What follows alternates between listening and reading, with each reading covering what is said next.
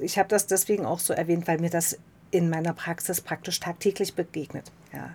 Ich habe da wirklich nichts dagegen, wenn, paar, wenn Menschen beschließen, oder weil jetzt habe ich die, vor drei Wochen habe ich die letzte Tablette genommen, weil irgendwie ist immer was dazwischen gekommen und mir geht es gut. Vielleicht brauche ich die ja jetzt gar nicht mehr. Ja, ich, also ich, ich merke gar nichts, ob ich die jetzt nehme oder nicht. Ja. Ich spreche dann immer von einem ähm, etwas unabgesprochenen Absetzversuch. Ja. Ähm, der aber legitim ist aus meiner Sicht. Ja. Wenn es gut geht, prima, freue ich mich, bin ich zufrieden, aber natürlich sehr vorsichtig und weise die Menschen auch darauf hin, dass es ihr eigenes Risiko ist ja, was sie da tragen, was mit ihnen passiert. Es liegt nicht in der Verantwortung des Arztes oder der Ärztin. Ja. Biete aber an, sobald was ist, sofort wieder kommen. Äh, ich biete auch zwischendurch Kontrollen an, dass man dann sagt, naja, dann kommen sie trotzdem einmal im Vierteljahr oder einmal im halben Jahr, nur um kurz Hallo zu sagen, äh, alles gut noch, dass man einfach so im Kontakt bleibt. Und wenn das dann zwei, drei Jahre gut gegangen ist, dann sage ich manchmal auch, okay, dann ist es jetzt wahrscheinlich doch okay und äh, kommen sie einfach nur, wenn was ist. So, also das, das passiert super, super selten. In der Regel tritt dann leider doch nach einem Viertel oder einem halben Jahr dann wieder ein Anfall auf. Was vielen aber auch hilft, sozusagen dann in Zukunft doch mehr auf das Medikament zu vertrauen. Ja, also dann haben wir die Idee ja auch, okay, das Medikament hat eigentlich gut geholfen. Ich hatte keine Anfälle, ich musste es halt regelmäßig einnehmen, das war nervig, aber okay, ohne geht's nicht. Und dann klappt das oft auch tatsächlich viel besser. Und dann passiert sowas tatsächlich nicht mehr so oft, dass das so, sondern, und dann empfehle ich meinen äh, Patientinnen und Patienten auch immer, gerade auch, war ja in, in letzter Zeit auch immer wieder mit Lieferengpässen. Die Medikamente konnten nicht geliefert werden, obwohl alle dran gedacht haben. Dann haben wir gesagt, okay, für ein Vierteljahr immer einen Vorrat im, im Schrank haben. Ja, auch einfach sozusagen. Und dann, wenn man wieder zum Arzt geht, wieder eine Kontrolle macht, dann einfach die nächste Packung mitnehmen und man hat immer so einen gewissen Puffer da, damit eben sowas nicht passiert. Ja. ja. Also das sind so, wenn man drüber spricht, kann man gemeinsam nach Lösungen suchen. Ja, ich glaube, das ist auch so eine Schwierigkeit für, für PatientInnen oder für Betroffene, die den auch dann im Alltag betrifft, so äh, an, die, an die Vorschriften zu halten und jeden Tag die Medikamente einzunehmen. Was, was hm. gibt es da noch für, für ich, Einschränkungen? Also ich lerne ja mit meinem, ich lerne jeden Tag immer ganz viel so dazu. Und besonders von meinen Patientinnen und Patienten. Ähm, ein junger Mann hat mal zu mir gesagt, nee, also ich will die Anfälle nicht mehr. Das ist ganz furchtbar. Ich kriege da immer so viel nicht mit. Er hat auch wirklich äh, so eine Absancen-Epilepsie, wo er also wirklich auch immer so, wenn er das hat, der, der kriegt ganz viel nicht mit und lässt dann sein Portemonnaie irgendwo liegen oder sowas. Also so der, der fällt nicht um, sondern der ist dann tatsächlich sehr durcheinander. Und das nervt ihn natürlich sehr. Und er hat gesagt, und ich finde Impfungen gut und das ist jetzt meine Schluckimpfung gegen meine Epilepsie und ich muss früh eine Impfung nehmen und abends eine Impfung. Und das hat dem so geholfen, das so als was Positives zu erleben, dass er hat für sich eine gute Strategie entwickelt. Und ich glaube, dass es immer hilfreich sein kann, sich selber sozusagen irgendwie so eine Brücke zu bauen. Wie kann ich mir jetzt helfen dabei, dass das was für mich Gutes ist? Ja, so, was man nicht vergessen darf, ist, das Medikament kann nur schützen, wenn eine bestimmte Menge davon im Blut ist und auch dann im Gehirn ankommt. Viele Patientinnen und Patienten finden gerade das, was Sie auch angesprochen haben, am Anfang dieses Finden des richtigen Medikaments als die probieren doch aus und die kennen das gar nicht, die wissen ja nicht, was los ist, nehmen sie jetzt das und das.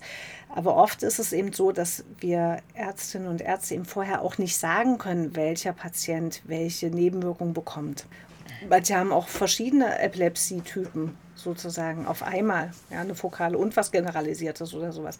Das kann manchmal sehr schwierig sein und ich fange mit dem Medikament an, von dem ich mir wünsche, dass das dem Patienten am besten hilft, weil das für die Epilepsieform eine, eine Wirkung in Studien gezeigt hat, weil es aus meiner Sicht eine gute Verträglichkeit hat, weil es zur Lebenssituation passt. Und dann wähle ich das aus und hoffe, dass das klappt.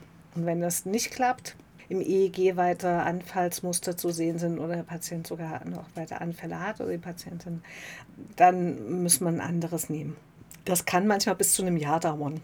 Und wenn man dann trotzdem nicht das passende Medikament gefunden hat und trotzdem irgendwie alle weiter frustriert sind, mit der Anfallssituation nicht zufrieden sind, mit Medikamenten nicht zufrieden sind, und die Epilepsieform das zulässt, dann ist es immer sinnvoll, sich nochmal in einem Epilepsiezentrum vorzustellen, nochmal in spezialisierten Einrichtungen. Ähm, ich schicke dann erstmal meistens zu, zu äh, Chefarzt äh, Ambulanzen hier in der Umgebung, weil da sind auch immer, habe ich nochmal einen zweiten Facharzt mit großen Erfahrungsschatz, der, der sich das anguckt und vielleicht auch nochmal Ideen hat und Ideen entwickelt oder sagt, Mensch, das würde ich nochmal so machen äh, im Einzelfall. Oder es gibt eben spezielle Epilepsiekliniken. Da in der näheren Umgebung haben wir da jetzt, also die eine ist in Radebeul und die andere in der Nähe von Berlin. Das ist jetzt nicht so ganz um die Ecke. Magdeburg hat eine sehr gute Epilepsie-chirurgische äh, Sprechstunde. Also es gibt dann schon so äh, speziellere Sprechstunden, wo man sich dann auch nochmal mit einer Epilepsie, die man eben nicht gut in den Griff bekommt, obwohl man jetzt schon drei oder vier Medikamente auch in Kombination ausprobiert hat, sich dann dahin wenden kann und gucken kann, ob da noch jemand eine gute Idee hat. Wie sollten am besten Angehörige mit Epilepsie-Betroffenen umgehen? Erstmal am besten ganz normal. Das ist ganz wichtig, dass man sozusagen nicht die Krankheit im Vordergrund sieht, sondern erstmal sozusagen erstmal, okay, das ist jetzt ein weiterer Faktor, der zu dir dazugetreten ist, wo wir ein bisschen was beachten müssen. Hilfreich kann es sein, wenn Angehörige wissen, dass was zu tun ist, wenn ein epileptischer Anfall auftritt. Und vor allem, wie sehen die epileptischen Anfälle bei meinem Angehörigen, der betroffen ist, aus. Ja, ist das, klopft der dann auf den Tisch und sagt irgendwie komische Sachen und ich kann einfach, muss einfach gucken, dass der jetzt die nächsten drei Minuten passiert jetzt erstmal nichts weiter. Also ich kann jetzt nicht weiter mit dem sprechen, aber das geht wieder vorbei. Also ein epileptischer Anfall ist an sich kein Notfall. Allerdings, wenn er länger als drei, fünf Minuten dauert, das, auch da gibt so ein bisschen drei bis fünf Minuten, das ist so ein bisschen schwammig, muss man so ein bisschen in sich reinfühlen, wie, wie, wie, gut halte ich das aus.